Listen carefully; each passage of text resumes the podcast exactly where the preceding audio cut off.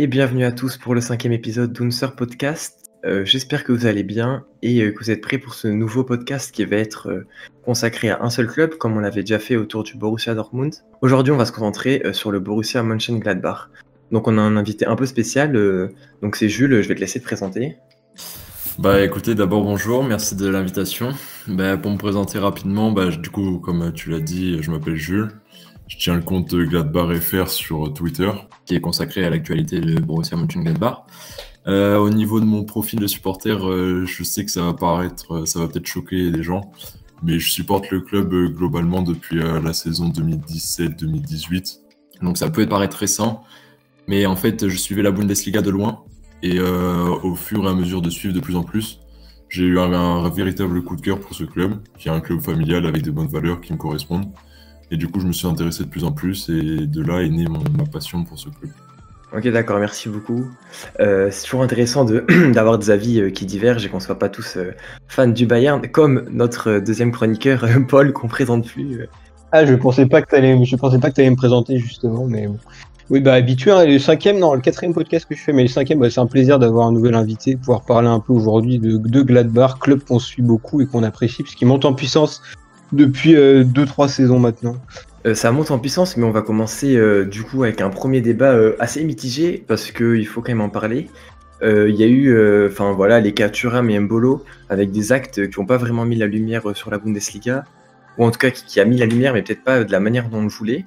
Donc, pour revenir rapidement sur les faits, il y a d'abord eu Marcus Thuram qui a, qui a été exclu contre Offenheim après avoir craché à la figure de Stéphane Poche donc euh, un signe euh, enfin dont on se passerait surtout en période de Corona quand on sait euh, l'influence notamment des footballeurs bah, dans la société sur les jeunes. il s'est pris une amende de 150 000 euros qui était à l'époque qui était un mois de salaire reversé à une association caritative, si je ne me trompe pas, mais à l'époque c'était la plus grande amende enfin la plus grosse depuis le nouveau format de la Bundesliga euh, en 1963. Et sauf qu'il y a eu un, autre record, si on peut dire ça, c'est Brian Mbolo qui a aussi fait parler de lui. Dans les faits, sa version, c'est qu'il allait voir euh, un match de basket après le match contre Stuttgart chez un ami. Mais sauf qu'il est suspecté d'avoir participé à une fête euh, dans le même immeuble, dans le voisinage, s'être enfui par le toit, enfin une histoire assez folle. le club, il n'a pas voulu trop épiloguer dessus. Il s'est fait quand même punir de 200 000 euros de salaire et euh, le directeur ou je, quelqu'un du club a, stoppé l'affaire assez court en déclarant il est totalement inutile d'aller voir un ami euh, samedi soir à 2h30 du matin, euh, surtout lorsqu'on est une personnalité publique. Donc on va pas rentrer plus précisément dans les faits, mais ça lance notre partie débat et je pense que ça fait émerger plusieurs questions. Déjà, en tant que lorsqu'on est impliqué, comment est-ce qu'on vit une situation comme ça? Alors bah, d'abord pour commencer par rapport à Turam, euh, bien évidemment que j'ai été déçu parce que, bon, je vais l'avouer, Thuram, c'est un peu mon joueur préféré dans ce club. Parce qu'il est français, parce qu'il est bon, déjà. Notamment en Ligue des Champions. Mais, et contre Offenheim, je sais pas ce qui lui est passé par la tête, mais on a, personne n'a compris, hein, que ce soit moi, que ce soit les autres supporters, que ce soit le club, c'est par ses coéquipiers, tout ça. Donc, euh, personnellement, j'étais très déçu de son geste. Je n'ai pas compris parce que qu'importe ce qui lui arrive, même s'il se fait insulter, découper sur le terrain avant, il n'a pas à faire ça parce que cette action, elle salit son image, celle de l'équipe et celle du club, celle de l'institution même. Et moi, je trouve qu'après euh, après un acte comme ça, les, autres adversaires qu'il va rencontrer dans sa carrière, ils vont avoir tendance à le provoquer pour le faire réexclure comme ça. Donc c'est un risque à prendre. Il venait d'être euh, appelé en bleu juste avant. Mais je pense pas qu'il va retrouver la sélection euh, de Deschamps dans quelques temps parce que avec ce geste, Deschamps, il est très, très fermé par rapport à ses gestes. C'est sûr que c'était évité plutôt. Ah, c'était à éviter, quoi. Surtout que là, il était, euh, comme je l'ai dit, en train de monter en puissance. Il découvrait les Bleus, il découvrait la des Champions, tout ça. Mais bon, euh, depuis son retour, il est revenu. Il a marqué contre Dortmund, il a marqué hier en DFB. Euh. Donc bon, peut-être que ça lui a redonné de la force d'avoir une suspension. Il a pu se reposer, peut-être. Je sais pas. Mais bon, en tout cas, moi, j'ai été déçu. Après, je garde ça dans un coin de ma tête, mais pour l'instant, il faut se concentrer sur le sportif et essayer d'oublier ce genre d'affaires. Alors pour Mbolo, je suis un peu plus sévère, disons. Parce que tu rames, avec tous les guillemets du monde, ça peut se pardonner, entre guillemets, parce que c'est un geste euh, de colère, de haine, de frustration sur un terrain, c'est fait, hop. enfin, entre guillemets, hop, on passe à autre chose. C'est un geste à chaud, c'est un, geste à chaud.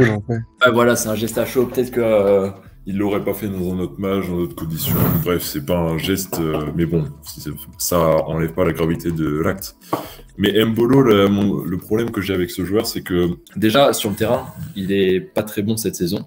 Donc euh, voilà, donc il, devrait se faire tout petit et continuer à s'entraîner. Mais au lieu de ça, il va soi-disant voir un match de basket avec des amis dans la soirée même d'un match de foot. Il est suspecté d'avoir participé à une fête donc euh, d'enfreindre les règles sanitaires. Et le lendemain, il regarde le coach dans les yeux et ses coéquipiers et il jure de pas de pas avoir été à la fête alors que tout euh, montre qu'il était bien à la fête. Mais bon. Donc ça, ça m'a un peu posé le problème. On dirait les affaires des press people. N'importe quoi cette histoire. Et au-delà de ça, je voulais parler du capitana d'Embolo parce qu'il est troisième capitaine de l'équipe. Et euh, moi, je trouve qu'après cette affaire-là, il aurait, il aurait dû perdre son brassard de capitaine. Parce que moi, il m'a, il a trahi ma confiance en quelque sorte. J'ai plus confiance en ce joueur. Ça se comprend, enfin vraiment. Tu penses que toi, Paul, ça te traduit quoi? Genre plutôt de la frustration, on avait vu? Ou peut-être même, genre par rapport à la situation sanitaire, ça donne un peu l'impression qu'ils sont euh, un peu déconnectés euh, et inconscients de, ce que du monde euh, actuel. Enfin, on dit souvent que le football moderne, ça déconnecte les joueurs. Voilà, c'est pas la réalité. Est-ce que tu penses que c'est un peu le cas? Ou c'est juste de la frustration sur le moment? Ou alors, pour Thuram, je rejoins complètement Jules sur le fait que c'est davantage pardonnable, toute proportion gardée évidemment, euh, du fait que c'est commis sur le terrain à chaud. Euh, Mbolo, c'est davantage problématique parce que, comme il l'a souligné, euh, c'est en dehors, c'est de l'extra sportif et ça impacte l'image du club. Donc, c'est vrai que ça a des conséquences qui sont vraiment euh, nauséabondes, je pense. Là où ça me soucie un peu par rapport à Thuram, c'est qu'effectivement, comme l'a dit Jules, c'est quand même le genre d'événement qui peut faire pencher la balance en faveur d'une non-sélection pour l'Euro. Après, il, pourra donner la réponse sur le terrain et, faire des bonnes prestations d'ici la fin de la saison, ça j'en doute pas. Mais c'est vrai que euh, bon, c'est un peu dommage, je pense, parce que Didier Deschamps est très strict là-dessus. Et il y a déjà beaucoup de places quand même euh, qui sont chères euh, sur le fond de l'attaque des Bleus. Donc on verra, on verra si ça joue ou pas, on verra lors du prochain appel et des prochaines convocations. Mais globalement, oui, je ne peux que confirmer ce qu'a dit Jules sur le fait que bon, c'est deux exemples à ne pas suivre, mais il y en a un effectivement qui me paraît plus grave et c'est effectivement celui euh, de Brelem Ouais, c'est vrai que c'est intéressant ça parce que à première vue, enfin c'est pas le geste le plus grave qui nous paraît le plus grave. Enfin, genre un crachat, c'est quand même euh, assez euh, grave dans les faits. Mais en fait, surtout, j'ai l'impression qu'Embolo il brise la confiance qu'il y a au sein de l'équipe. en fait, il va avoir des amis, sachant qu'en fait, bon, ils se font tester. en fait, c'est vraiment une bulle au sein de chaque équipe et du coup, je sais pas si ça va pouvoir se réparer euh, très facilement, ça il faudrait voir au, sein de l'équipe.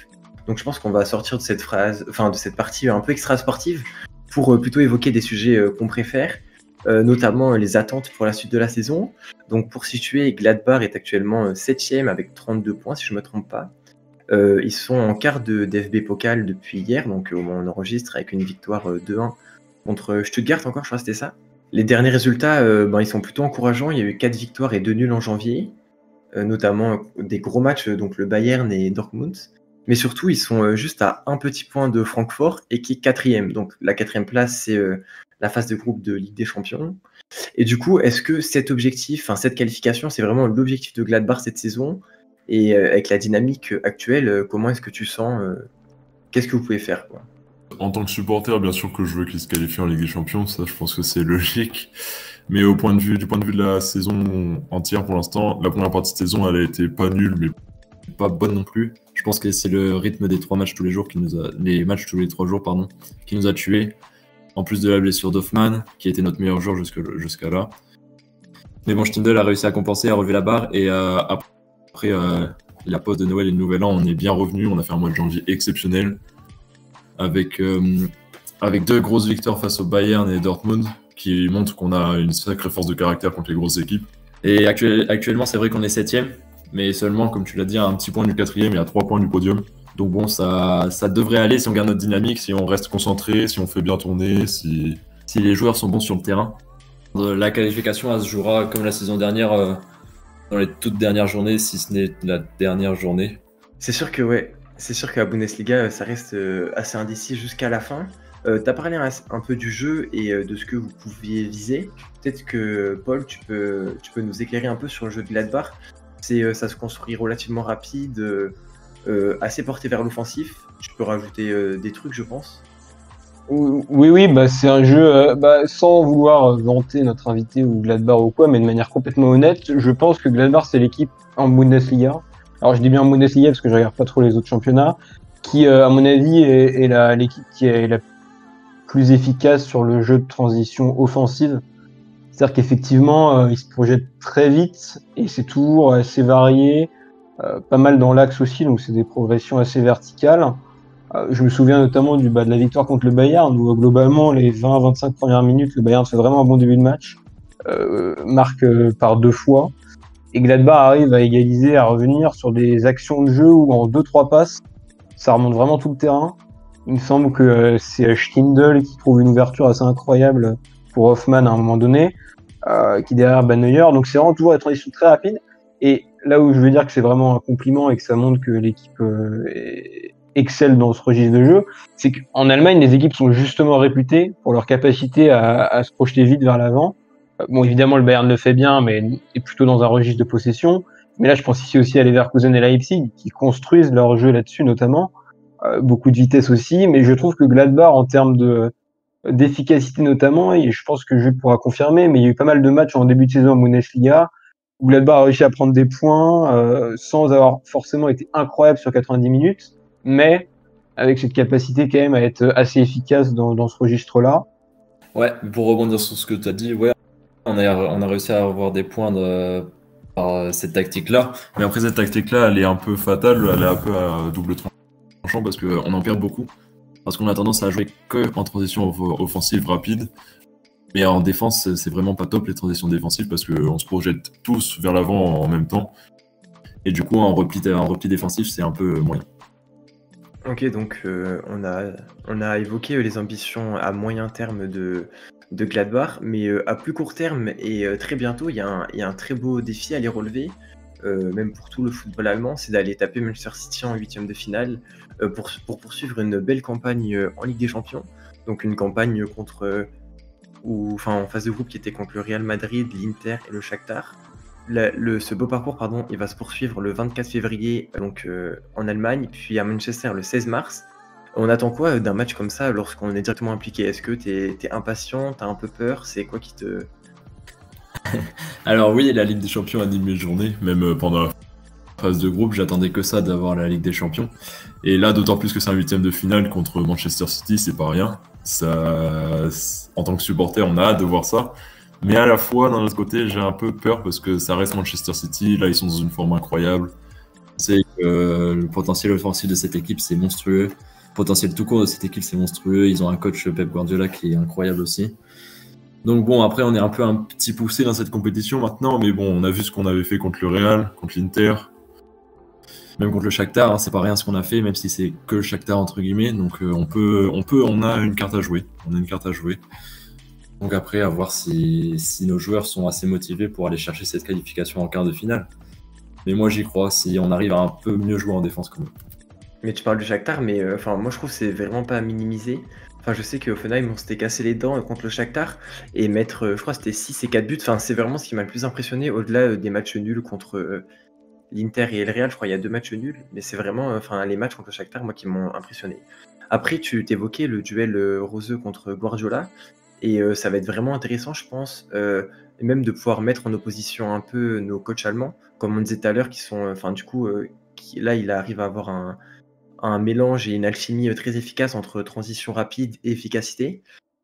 comment tu vois, toi, cet avis, enfin, cette confrontation un peu tactique, on peut dire, je pense, qui, te fait peut-être un peu rêver aussi ah bah, ah, ah bah, en tant que supporter de football en général, oui, les oppositions tactiques, même Guardiola contre n'importe quel autre coach, ça fait toujours plaisir à voir parce que c'est Guardiola, parce que parce que c'est Guardiola tout simplement.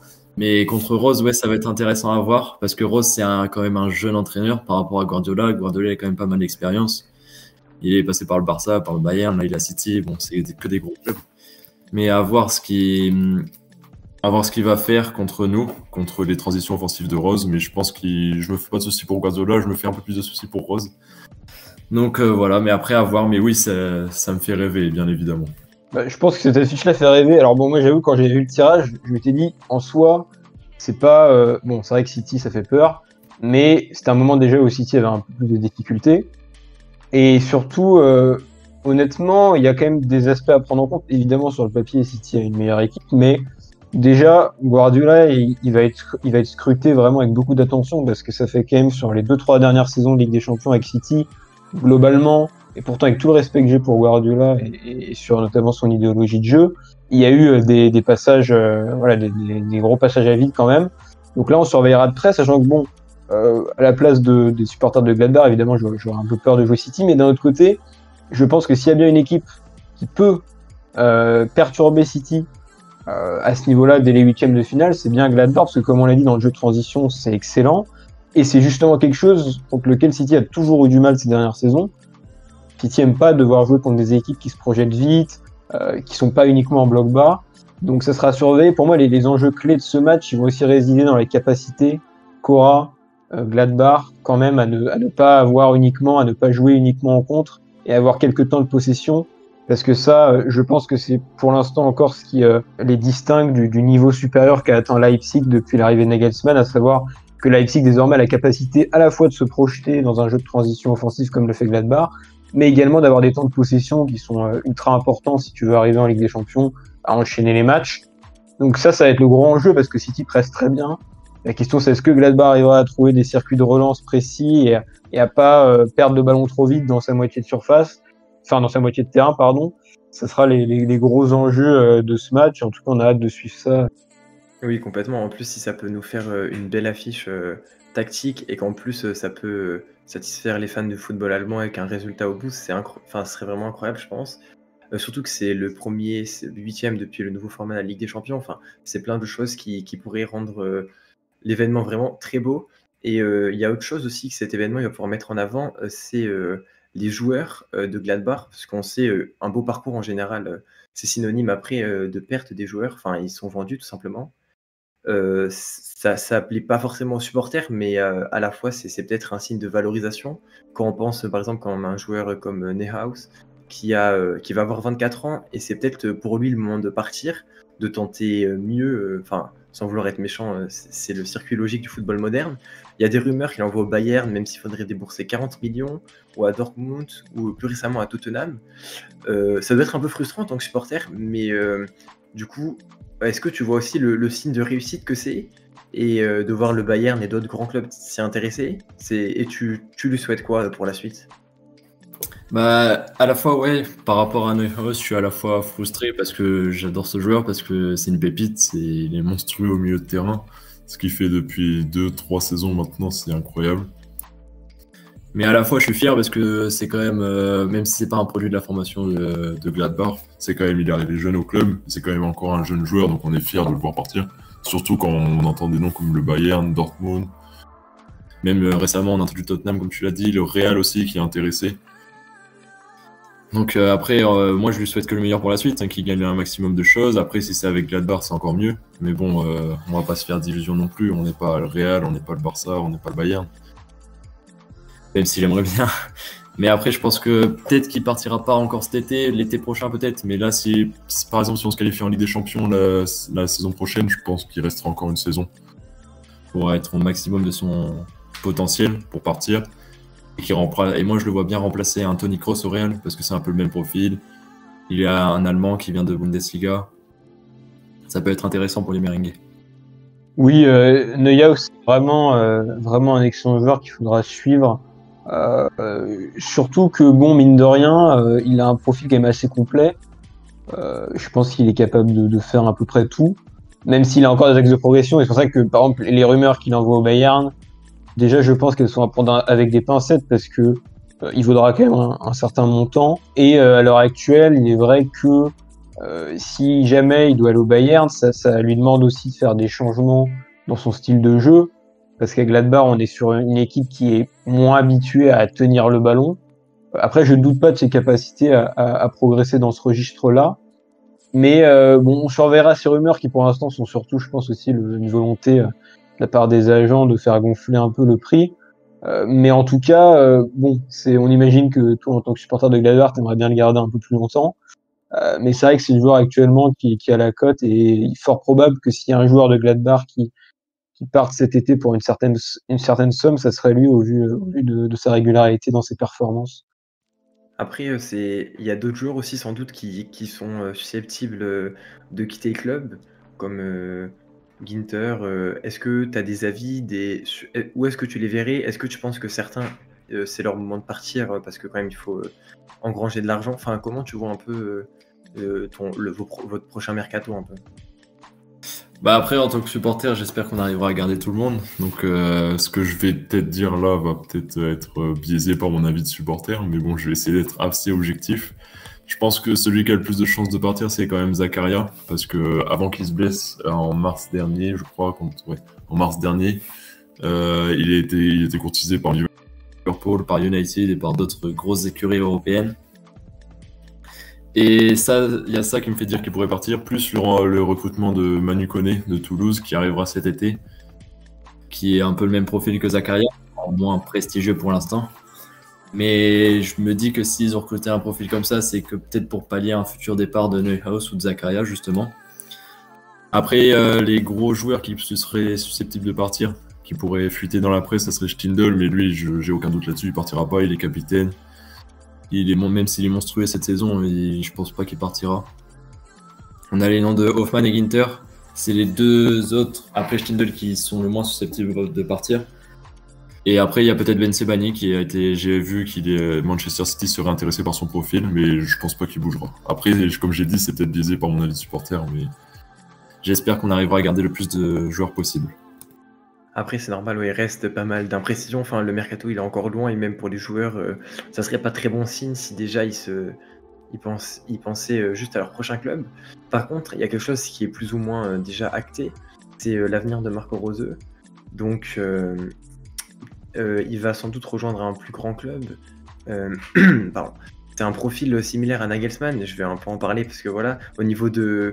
En plus du, jeu, euh, surtout de l'âge et des ambitions, je pense qu'ils peuvent viser euh, tous les deux très haut. C'est-à-dire que Nagelsmann, il a déjà refusé deux fois le Real Madrid, je pense, et Marco Rose, des, opportunités comme ça, pardon, ça va arriver. Euh, du coup, un, un entraîneur talentueux comme ça, ça attire forcément la concurrence. donc, j'ai parlé du, du Borussia Dortmund. ça serait un peu une suite logique peut-être pour ses idées, puisque Dortmund qui est actuellement pas en super situation. Si euh, son destin, lui, il est à peu près euh, tracé, enfin voilà, peut-être que c'est intéressant de voir euh, qui pour la suite à Gladbach, parce que j'imagine que ça se remplace pas aussi facilement un profil comme Roseux. Alors non, ça se remplace pas facilement, c'est sûr. Surtout que lui, il est arrivé là en tant que jeune coach. Et ce qu'il a fait avec cette équipe, c'est quand même assez beau à voir. Même si je pense que les joueurs qui sont arrivés en même temps que Rose ont fait beaucoup parce qu'il avait une bonne équipe quand même l'année dernière, même cette saison c'est la même. Hein. Globalement, après moi j'ai quand même quelque chose à lui reprocher, c'est ces changements. Je comprends pas forcément ces changements. C'est sûr que pour remplacer Rose en tant que supporter, euh, comme ça a fuité récemment, mon coup de cœur c'est Eric, Eric Tenag parce que euh, ce qu'il a fait avec l'Ajax il y a deux ans maintenant, trois, je sais même plus, le temps il passe si vite. Ce qu'il a fait euh, ah, c'était assez incroyable. C'était pas des joueurs super connus non plus et il est arrivé en demi-finale de Ligue des Champions avec un football euh, magnifique, le vrai football qu'on aime. Mais bon, je pense pas, j'espère, hein, j'espère, j'espère de tout cœur. Après, euh, Lothar Matthäus, notre ancien joueur et l'ancien joueur du Bayern aussi, il s'est exprimé et il a dit que la volonté du club, c'était de prendre un coach qui était passé par, par l'Empire Red Bull comme Rose l'a fait parce qu'il était passé par Salzbourg, pour garder la même philosophie de jeu que Rose. Et dans cette catégorie de coach, moi j'en ai retenu deux qui seraient susceptibles de venir euh, dès cet été. Euh, déjà, il y a Ralph Ragnick, je sais pas, désolé pour la prononciation. Il est actuellement libre, donc je pense que c'est une bonne option, un coach libre. Et il est passé par quatre branches différentes de l'Empire Red Bull. En plus de ça, euh, j'ai lu dans la presse qu'il était fan de, de, Gladbach quand il était petit parce qu'il dormait dans, pour la petite anecdote, il dormait dans des draps aux couleurs du club quand il était jeune. Donc je pense que ça sera un bon choix pour Rose. Après, il y a, y l'actuel coach de Salzbourg, euh, JC March.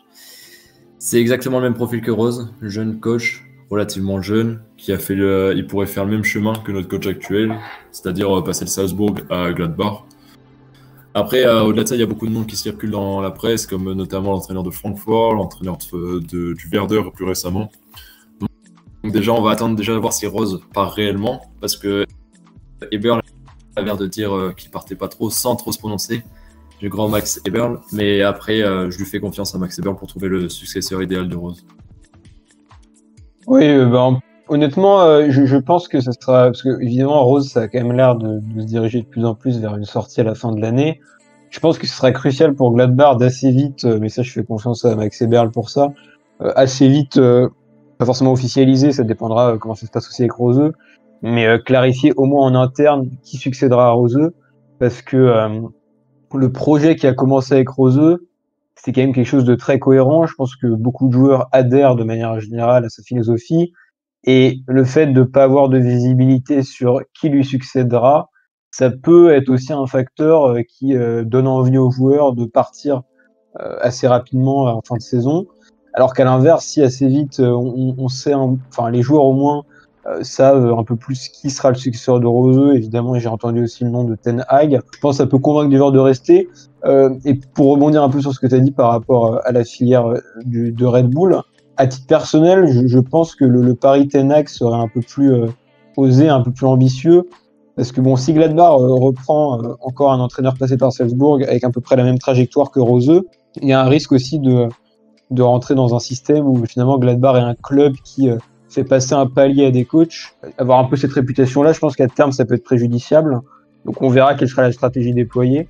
Euh, mais euh, à titre personnel, je serais curieux de voir effectivement un coach comme Tenag débarquer en Bundesliga parce que ce qu'il a fait à l'Ajax, c'était assez impressionnant en termes de jeu déployé. Et ça serait intéressant d'avoir encore ce genre de, de coach qui viennent renforcer la Bundesliga. C'est sûr que Ten Hag, je pense que tout le monde prend euh, tous les jours. C'est vraiment un très bon coach de ce qu'on a vu et ça donne vraiment envie, euh, très compatible avec la Bundesliga. Je pense que sur ce, on va euh, stopper ce cinquième podcast. Donc, on remercie Jules d'avoir honoré notre invitation. N'hésitez pas à aller voir son Twitter. Merci à vous. Merci Son Twitter, il sera sans doute en dessous dans la description. Et maintenant aussi, il y a une nouvelle, enfin une nouveauté puisque nos podcasts euh, sont. Euh, donc vous pouvez les écouter depuis Spotify. Ce sera sans doute plus facile et voilà, on espère que ça vous simplifiera euh, la tâche. N'hésitez pas aussi à participer, enfin à interagir autour du compte Twitter Unsurfusball. Et puis on se dit à bientôt pour un nouvel épisode.